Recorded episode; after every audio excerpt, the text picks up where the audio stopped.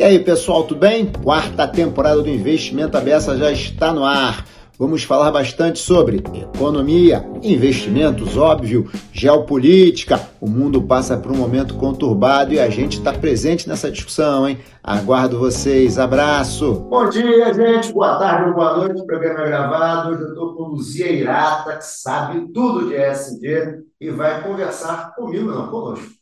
Luzia, prazer em revê-la, tudo bem? Como é que você está? Muito bem, prazer aqui. Muito obrigada pelo convite. Ah, eu que agradeço, pelo amor de Deus, adorei que você está aqui. É um prazer falar sobre esse assunto aqui que todo mundo tem discutido tanto, né? Esclarecer um pouco os pontos e bater esse papo. Ah, legal, vai ser ótimo, vai ser ótimo. A Luzia tem uma visão ótima, uma visão de gestor, então ela vai falar bastante sobre essa questão do processo, aqui, de como é que é o processo ESG na gestão. Luzia, me conta um pouquinho, quem é a Luzia aí? Bom, vamos lá. Luzia Irata, né? Eu sou engenheira de formação, sou engenheira química. Sou engenheira química é, de formação. Tenho atuado na área de sustentabilidade já há bastante tempo, já tenho quase, ou um pouco mais que 20 anos. É, também fiz um mestrado. É, já quando nem se né, tratava muito desse assunto. É, fiz um mestrado em finanças para poder entender um pouco mais como é que o mercado financeiro incorpora aí esses temas de sustentabilidade. Fiz, fiz o meu mestrado já tem mais de 10 anos, né? Então, desde muito tempo eu acredito que, que, que esses mundos se conversam. E acho que um pouco do meu papel é, é esse, de fazer essa integração entre o universo de investimentos e sustentabilidade, né? Aproveitar minha experiência nessas duas áreas e trazer um discurso muito mais pragmático, real, né? Sair um pouquinho do campo das ideias, da utopia, né? Ou daquele ah. mercado mais raiz e tentar encontrar um meio termo entre as duas coisas. E aí, a gente estava conversando um pouquinho antes aqui, e a gente percebe, né? Pelo jeito, um ceticismo de lado a lado, né? Sem o pessoal que acha que né, esse pessoal do mercado financeiro e o pessoal do mercado, esse pessoal que abraça a árvore, né? É mais ou menos isso, é. É, eu, assim, são dois mundos muito distintos, né, que não se conversavam até então, né? Então, o pessoal da área de sustentabilidade sempre muito focado no desenvolvimento dos temas ambientais sociais, sempre olhando para essas questões, estudando muito, né, e evoluindo nessas práticas. E o mercado financeiro, né, logicamente, né, sempre atuando de uma forma muito pragmática, olhando para questões do mercado sem não necessariamente considerar os aspectos socioambientais como fatores importantes numa análise de investimentos, por exemplo. Né? E o que acontece hoje é que esses mundos estão se encontrando. Né? E, e esse diálogo, né, ele, claro, é movido por muitas discussões, é, muitos desentendimentos no bom sentido, mas é isso, acho que faz parte né, da, da evolução desse tema, né, de, de, dos dois mercados, da, desses dois mundos estarem incorporando essas análises e, e indo para uma mesma direção. Sem né, é. É, utopia, sem um discurso bonito, bacana, mas olhando pragmaticamente para como essas questões podem ser incorporadas no mercado financeiro. E me diga uma coisa, o que, é incorporar essas questões? Na prática. É, o que é na prática incorporar? Porque eu sou um cara velho, né? Então, eu sou daquele faz análise da ação, não sei o quê, vê o board da ação, papapá, quando é renda fixa, você olha a curva de juros, olha juros lá fora, vê como é que está e aí, como é que é isso? Aí eu vou dizer, de repente, mas peraí, esse cara produz, esse cara que emitiu um título, uma debênture. E aí, por que, que eu faria uma análise ESG? Como é que isso acontece na prática numa gestão? Bom, vamos lá, vamos, vamos começar por essa pergunta que você me fez, né? Por que eu faria uma análise ESG, tá? A gente, né, na, no começo, a gente sempre olha muito para essas questões socioambientais de governança como um fator de risco. Então, assim, existe um risco de uma empresa é, sofrer um acidente ambiental muito severo, né, que vai impactar na continuidade da sua operação. Mariana, esse exemplo? Sim. Por exemplo, tá. o acidente da BP, tá. né, que houve um vazamento bastante significativo. Então, existem, a gente tem grandes exemplos aí de, de questões socioambientais que realmente apresentam um risco. Então, por que, que eu vou olhar um ativo, uma empresa? para saber se ela tem esse risco potencial né, de algum acidente ou de algum evento crítico do ponto de vista socioambiental ou de governança corporativa. Né? Então, a gente sempre tratou muito sobre esse olhar.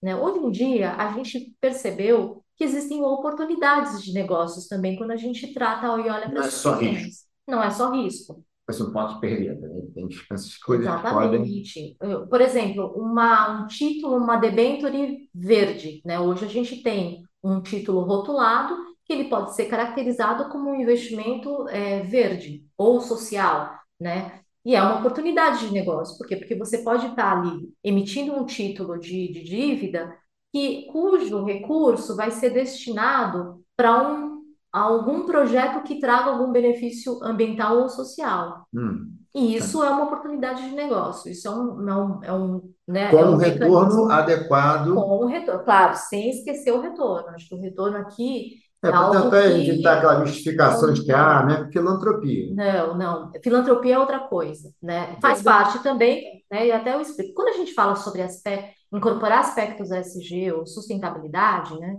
É, a gente está dizendo que o retorno ele é importante, porque o investidor, eu, você, né, qualquer um, não está querendo investir, né, em alguma coisa que não vai me trazer um retorno adequado. Pra- Só se for um pedacinho pequeno da carteira, verdade é essa. Quando, né, esse investidor ou essa pessoa, né, ela abre mão do retorno, aí é filantropia. Tá. Existe também isso. Por quê? Legal. O que é legal, mas não é o caso aqui. Tá. A gente está falando, né? Filantropia é uma outra, é uma outra área, né? Aqui a gente está falando de como incorporar esses aspectos no mundo real, no mundo que de investimentos, nesse mundo que vai cobrar retorno, sim. Né? E aí, quando a gente está falando de incorporação, né, no, no meu dia a dia, por exemplo, né, eu trabalho é, numa gestora de recursos, no qual a gente desenvolve metodologias, a gente coleta dados, informações, né, das companhias, dos ativos, para poder ter um retrato dessas empresas de como é o desempenho dela em sustentabilidade. tá? Então você recolhe informações que não são aquelas de balanço simplesmente. Não necessariamente, é. Normalmente, a gente coleta essas informações por meio de, é, de relatórios que são publicados pelas próprias empresas, um relatório anual, um relatório de sustentabilidade, ou informações que ela disponibiliza no próprio site, tá?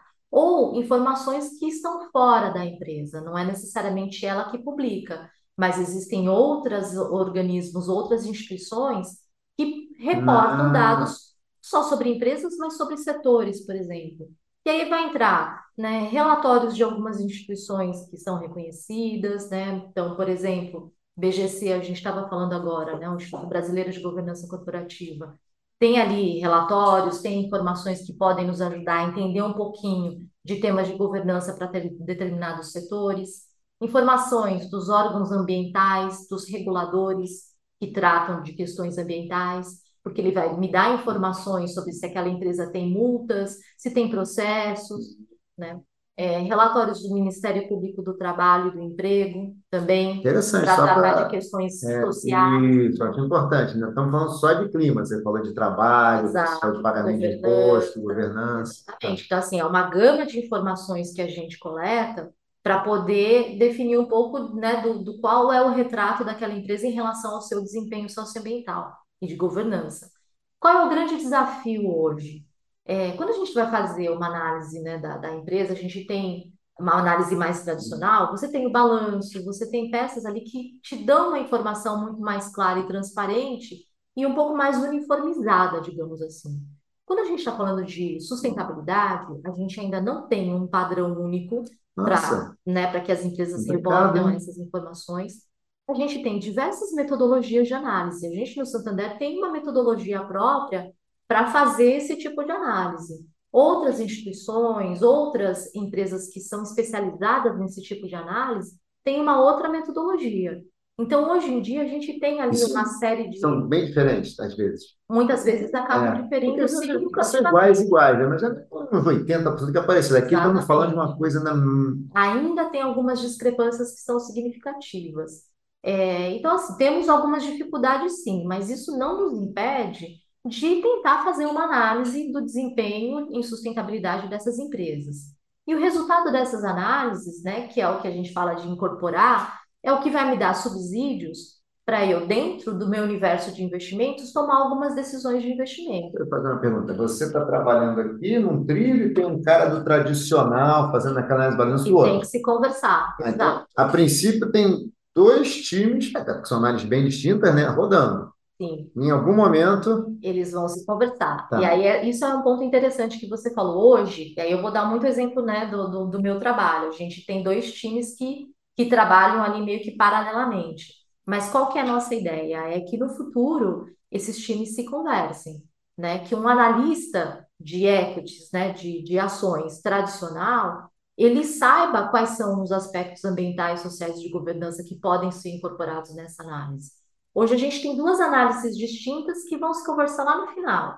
Mas se isso acontecer desde o início, né, se eu tiver analistas preparados, né, para olhar não somente um balanço, mas também um relatório de sustentabilidade, esse é o melhor dos mundos, porque eu vou conseguir integrar de fato, né, todas, eu vou conseguir incorporar na raiz, É, digamos na verdade, assim. talvez você tenha dois analistas que trabalhem juntos, que é muito tema também, né? Exatamente. Hoje a Muito gente tem um tema. pouco desse cenário, né? Então, tem eu que trabalho, né, como um suporte ao time de análise. A gente tem um time global que faz essas análises, né, de, de- dos ativos no mundo todo. A gente conta com essas informações, né, para para sentar aqui e ver como é que isso se aplica nos ativos aqui no Brasil, localmente, né? É, mas é isso. Chega lá no final, a gente junta essas informações da melhor forma possível para tomar uma decisão de investimentos para dizer, bom, será que a empresa A, embora ela tenha um resultado muito bom, mas ela pode ter um risco muito significativo do ponto de vista climático, por exemplo, né? Interessante E essa decisão a gente toma em conjunto. É isso que eu ia te perguntar. Aí eu pego para capar, né? Vai para o comitê.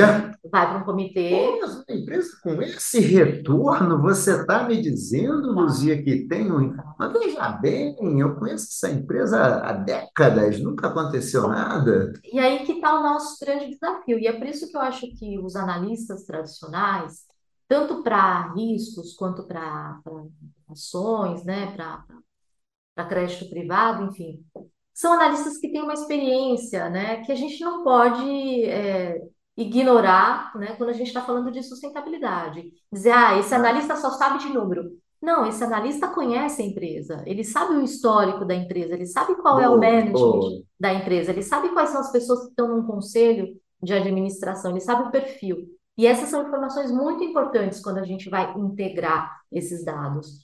Porque do ponto de vista de sustentabilidade, né, o direcionamento, a estratégia que a empresa está tomando, ela é uma informação muito importante também. Sim, sim. E esses analistas conhecem profundamente. Por isso que é muito legal ter essa discussão em conjunto para tomar uma decisão que, é, é, como a gente estava comentando, ela não precisa ser radical.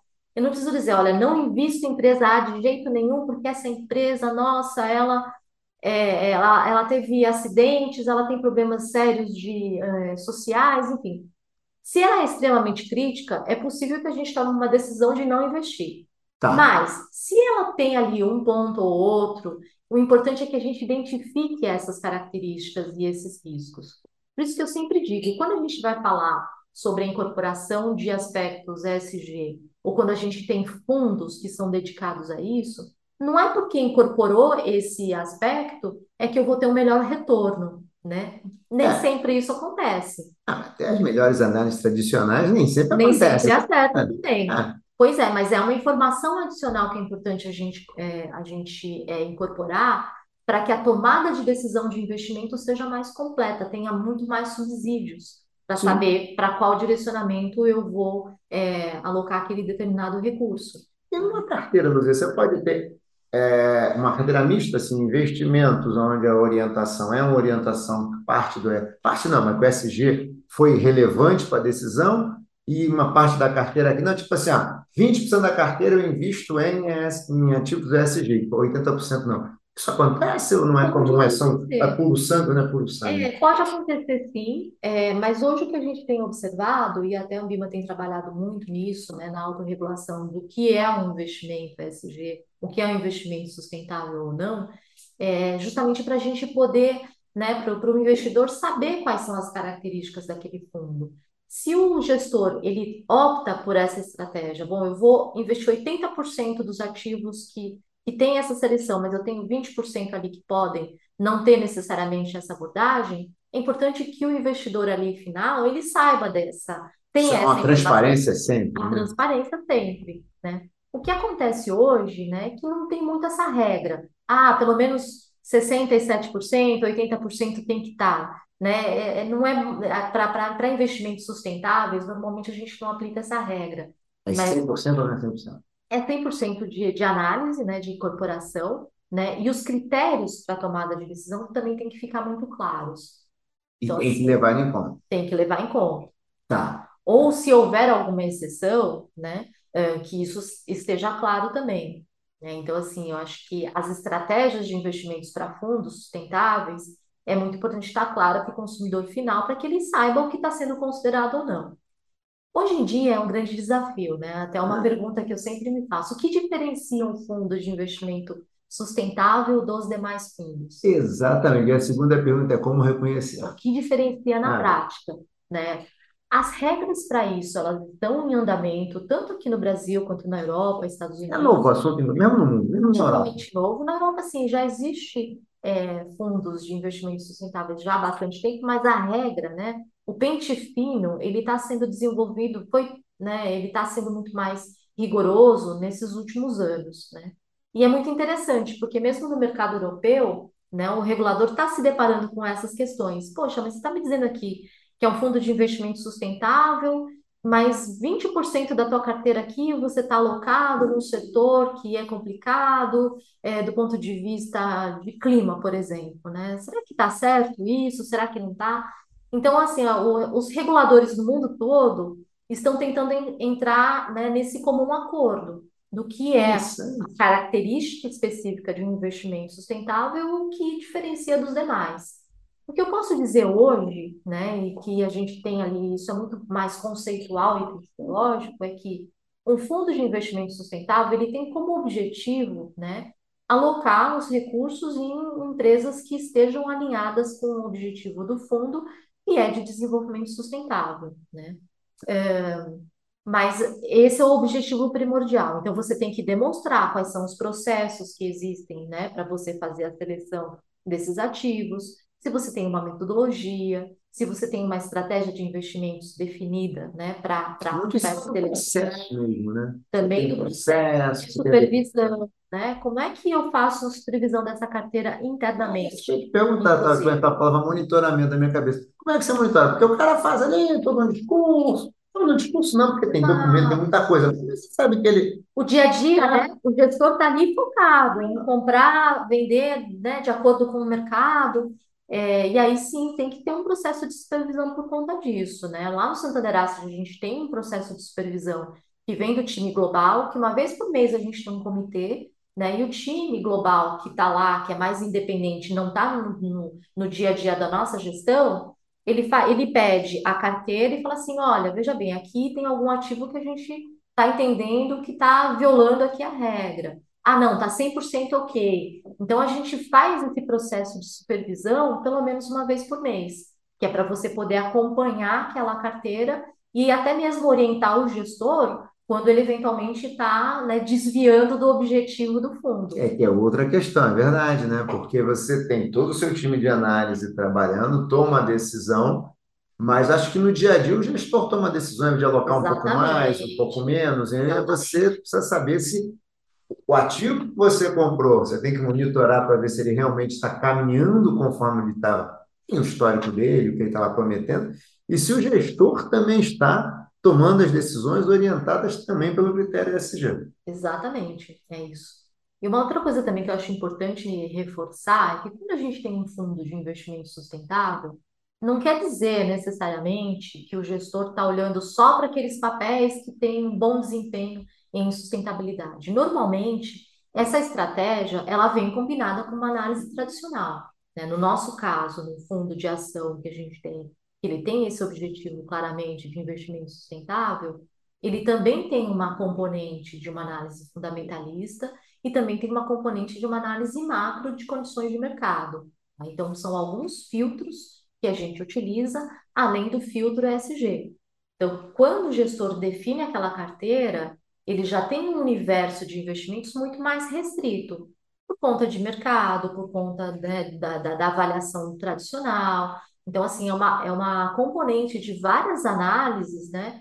que vai me definir aquela carteira, não é somente a componente ESG. Sim, não, mas eu acho legal deixar claro também para quem está nos vendo, viu? não é que o ESG entra como aquele sujeito, não, mas vamos ajudar esse cara aqui, são empresas boas, que você olha pelo relatório ESG e diz, essa empresa vai gerar, tem maiores chances de gerar retornos robustos porque Exato. ela está com boas práticas, o também. Não é aquele negócio, coloca um ESG aí, não é isso? Coloca só porque é ESG. É, não é isso não. Até porque, né, todo gestor tem um dever fiduciário com seus investidores, né, que é buscar o retorno, né, e olhar as melhores condições é, para aquela tomada de decisão de investimento. Então, assim, o retorno, ele sempre está no radar. Ele é, não vai, a tá. gente não está abrindo mão de retorno. Isso, isso que eu acho é que é claro isso, deixar. Né? Existem outras categorias de fundos, existe filantropia, em que o investidor ele tá até, é, ele tem até uma, uma intenção de abrir mão de retorno, né, se ele tiver um benefício social ambiental. Mas o investidor ele tem que estar ciente disso. Ele toma aquela decisão de investir naquele determinado fundo, sabendo que a estratégia do fundo é essa.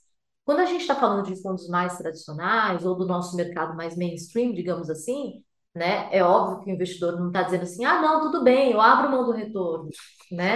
Não, eu não quero ganhar dinheiro agora, eu quero só investir em empresas que estão muito boas do ponto de vista ESG. Não é necessariamente isso. Por isso que a gente sempre se depara com essa, com essa pergunta, ah, mas o ESG traz retorno, gera alfa. Boa, né? e aí? Não é essa pergunta que a gente tem que trazer né? Porque o objetivo do gestor sempre vai ser gerar alfa dentro das melhores condições é, de desempenho e sustentabilidade daquelas empresas que ele está investindo. E a gente não pode esquecer que o alfa já pondera o risco, né? Já pondera o risco de uma certa forma. Então, se você tiver uma empresa boa, correndo menos risco socioambiental, você já tem um, um retorno mais ajustado. Exatamente, né? Ou às vezes até um retorno pensando no longo prazo também, Sim. né? Você está olhando, porque muitos é, fundos de pensão, né, grandes, acabam incorporando muitos temas ESG. Que é isso, ele está é, disposto né, a ter o retorno ali, mas ele também está pensando no longo prazo. Ele precisa ter empresas robustas, que não vão quebrar daqui a 50 anos Exatamente. por uma questão de mudanças climáticas, né, mas que ele sabe que daqui a 100 anos ela vai estar lá,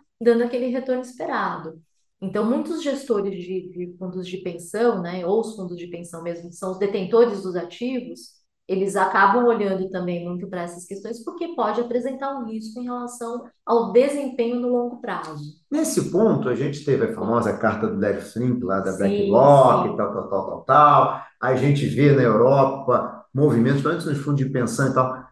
Está a Europa, Estados Unidos em relação ao tema ESG? Assim, então, o que está acontecendo lá? Pois é, historicamente a Europa, né, os países europeus é, sempre tiveram muito maior engajamento em relação ao tema, né, uma preocupação maior, né, uma processos de análise muito mais bem definidos, estão aqui nesse mercado já há bastante tempo. Não que o mercado americano não esteja olhando para isso também, mas o mercado americano eu acho que ele tem um olhar muito mais pragmático dos negócios, né? Tá. Eu vou olhar aquilo porque ele é um risco, porque hoje, por exemplo, a SEC ela está desenvolvendo ali critérios também de, de, de, análise de fundos que tem essas características, muito baseado assim, olha, você está colocando o nome aqui SG no teu fundo. Se você vai colocar no nome aqui do fundo, eu quero saber o que você está fazendo, né? Tá, justifica aí. Justifica, né? Então, é um mercado que tem esse olhar muito mais pragmático. E eu acho que os Estados Unidos também né? E aí eu vou é, citar um exemplo que é bem interessante, né? que a gente né, teve essa onda do ESG por conta das cartas do Larry Fink, que eu acho que foram, foram muito emblemáticas nesse mercado, e aí gerou né, aquela, esse debate, essa comoção toda, e hoje a gente está tendo um ativismo contra o ativismo. É, eu vou citar dois exemplos. Os estados americanos da Flórida e do Texas, né, por conta né, da gestão dos fundos de pensão dos, dos funcionários públicos, eles falaram claramente para algumas gestoras, inclusive a BlackRock, dizendo ah. assim: olha, não queremos que você coloque aqui um filtro de restrição ao setor de petróleo e de petróleo e gás. Pode ser né? é, interesse próprio, né? Exatamente. Mas é uma condição que ele Mas é ativismo contra ativismo, tá certo.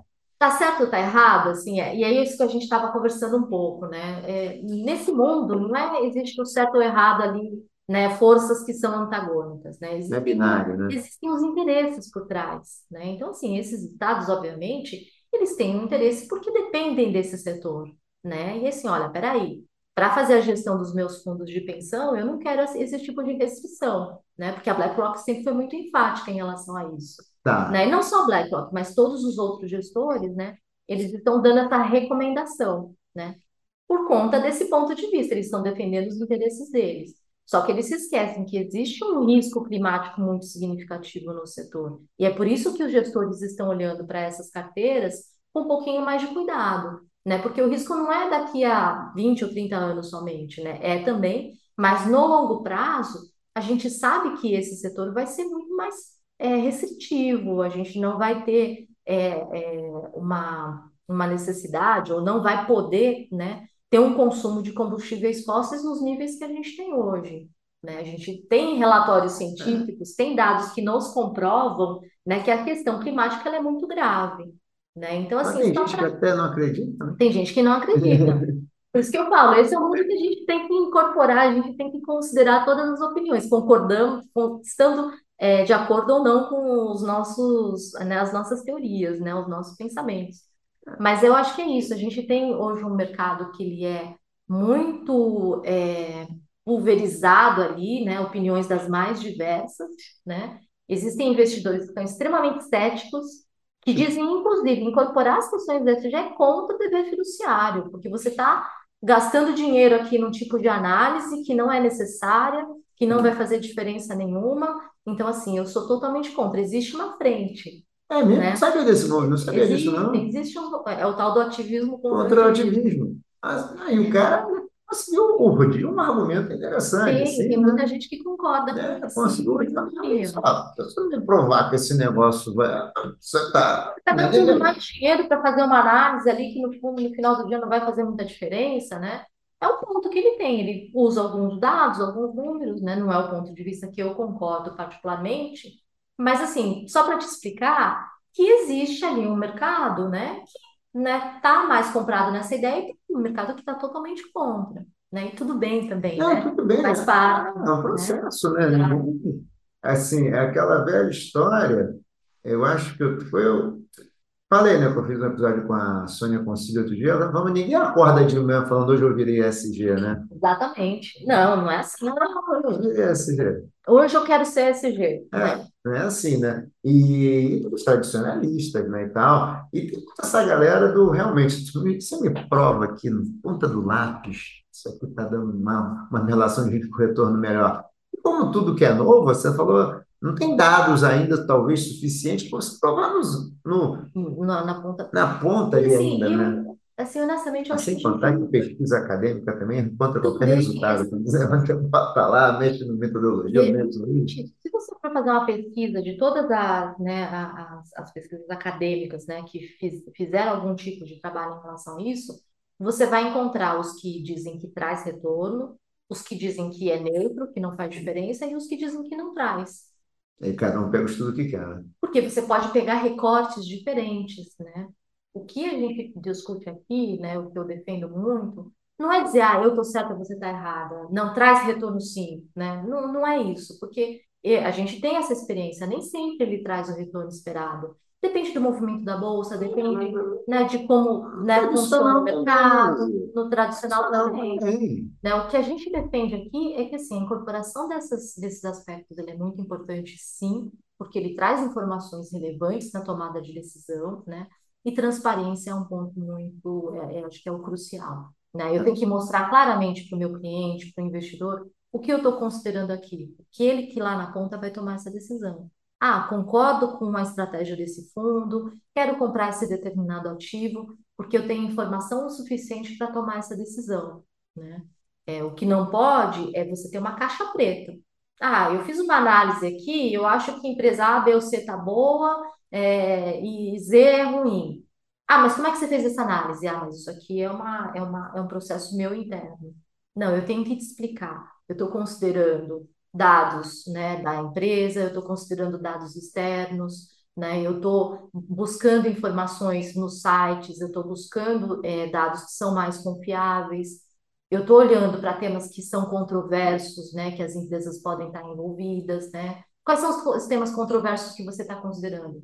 Violação de direitos humanos, se ela pertence a um setor que é crítico do ponto de vista social ambiental, por exemplo. Setor de armamentos é um setor que pode ser é, considerado como investimento sustentável? Tabaco, álcool, né?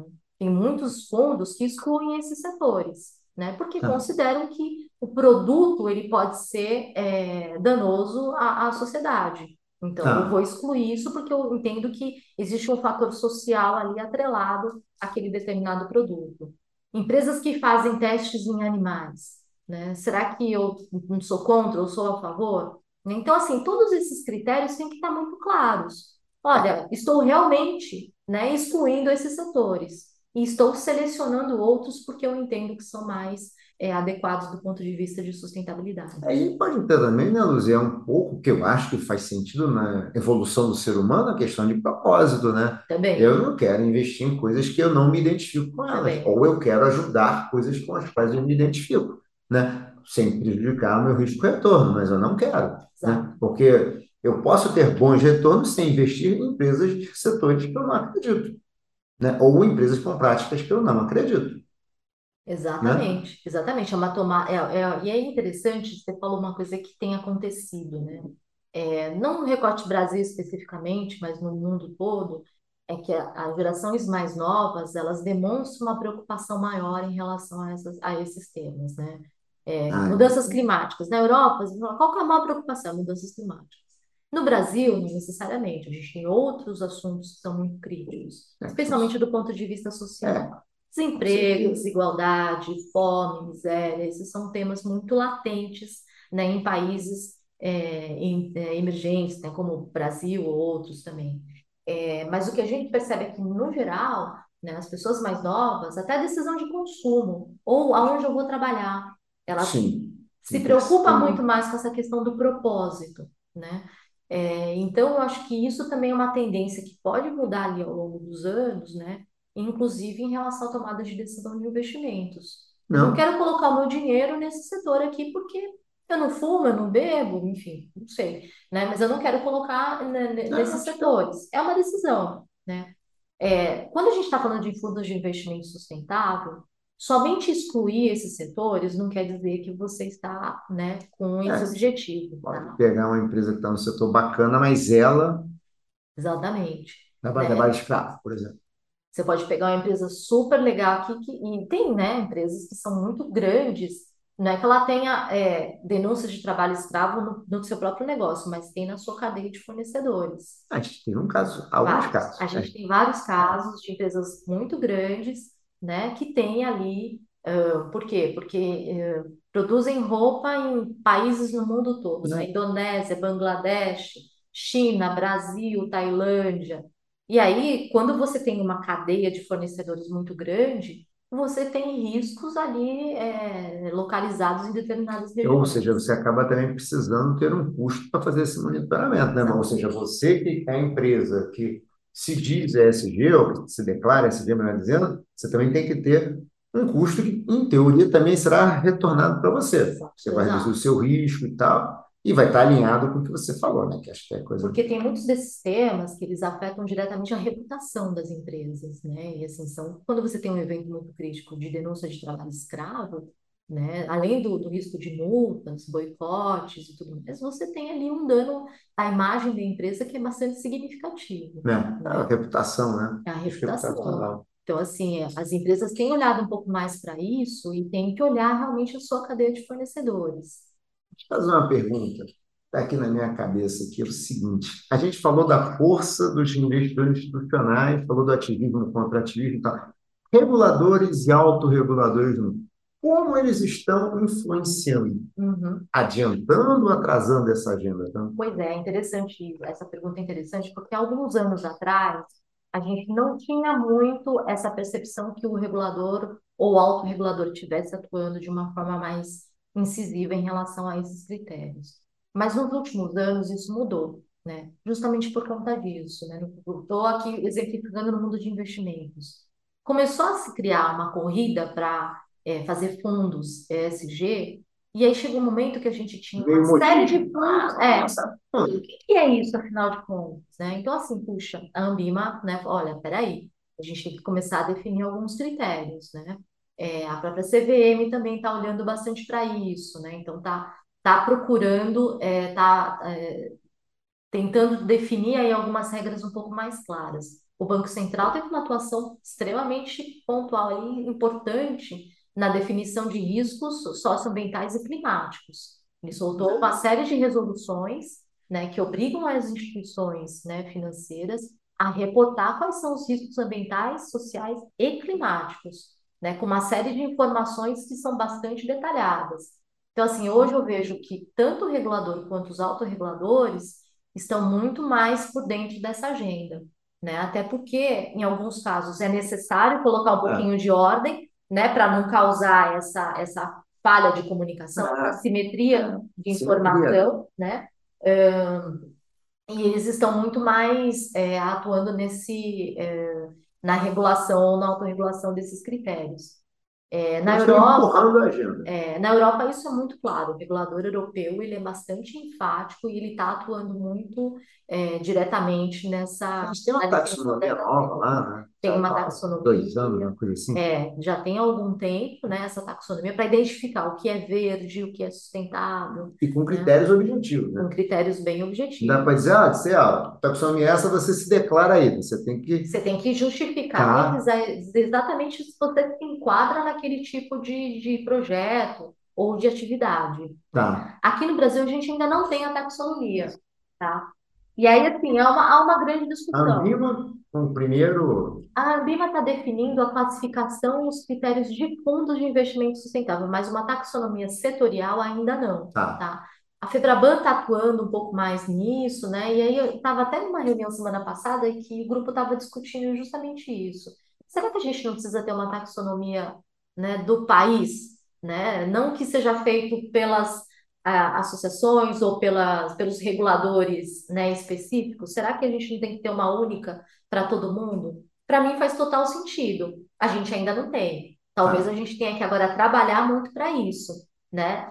Tomando como referência a própria ta- taxonomia do regulador europeu, considerando, né, as nossas características locais, né? Quais são os projetos? Aqui a gente tem uma série de, eh, de projetos sociais que são extremamente relevantes, que são importantes, né? Que Verdade. pode estar caracterizado numa taxonomia aqui local, né? Com um olhar mais social, um olhar ambiental. Então, assim, eu acho que a gente tem que, né, evoluir um pouco mais para isso, talvez. A gente ainda não tem. É, mas pelo que eu noto, né, que você está falando do regulador europeu e do regulador americano, essa iniciativa de Ambima, a gente está caminhando, a gente está reduzindo o gap. A Então, gente vem reduzindo o gap, né? Uma pergunta. Greenwashing. hum, Como é que você tem visto isso aí no mercado? Porque, dá uma explicada rápida também, né, só para é contextualizar as ideias. É, né? chama de maquiagem verde, né? E começou muito com isso, né? De algumas empresas dizem assim, ah, não, estamos aqui fazendo por conta de um benefício ambiental, quando na verdade não era bem aquilo, né? A história não é, não é bem aquilo que, que ela conta. Então, assim, essa prática de você exacerbar, né, determinadas ações, né? E, e ali na vida real não ser bem aquilo, né? É o que a gente chama de greenwashing. Isso acontece em todos os níveis, tá?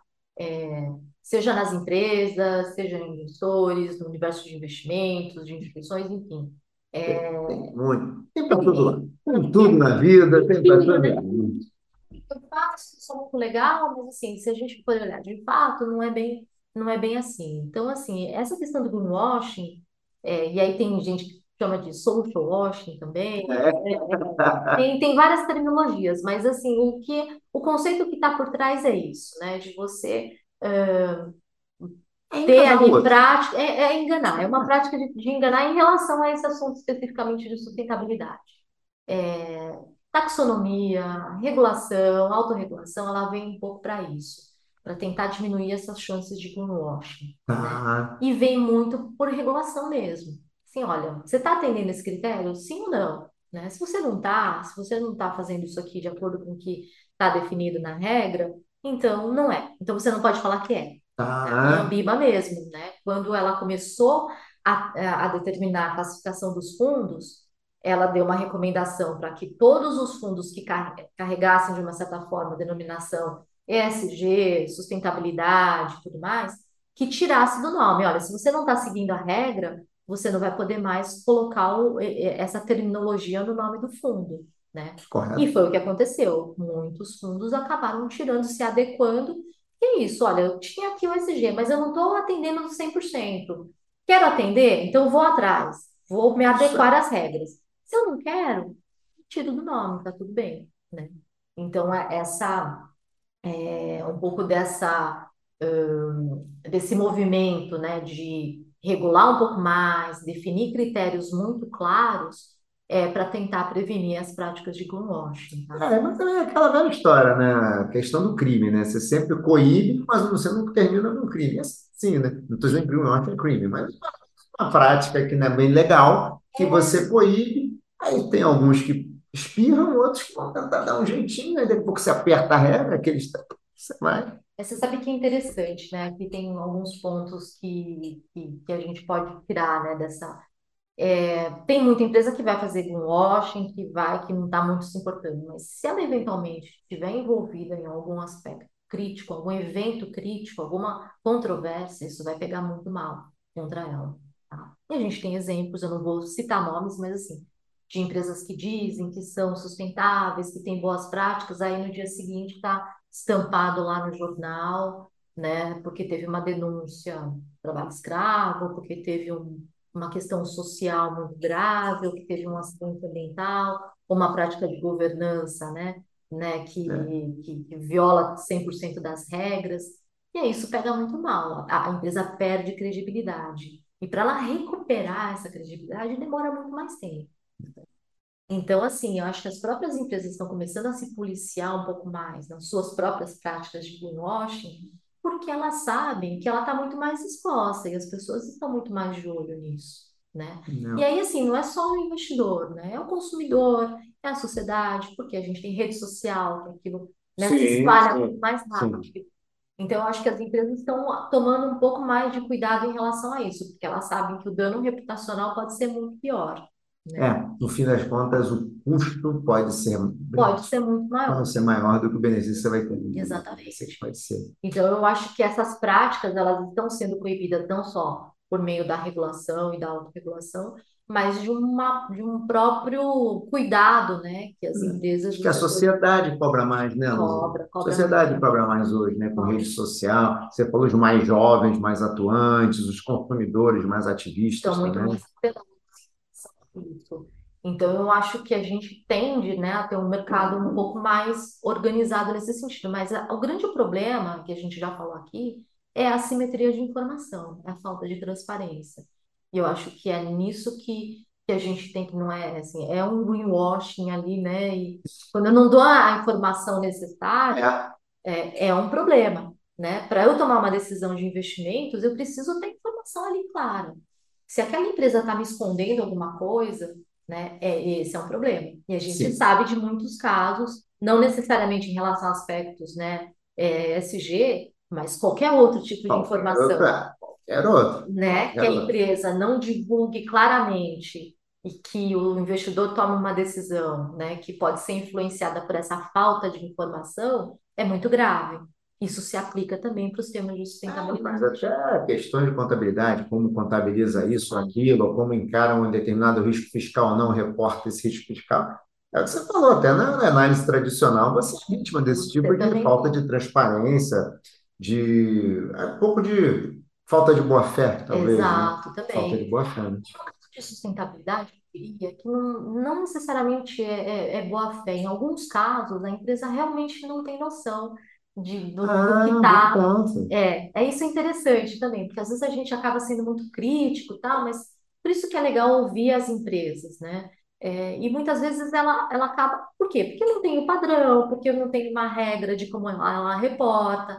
Então, ela pode estar cometendo algum tipo, né, de é, de exagero naquelas informações, mas não porque ela tenha a intenção de fazer aquilo, tá?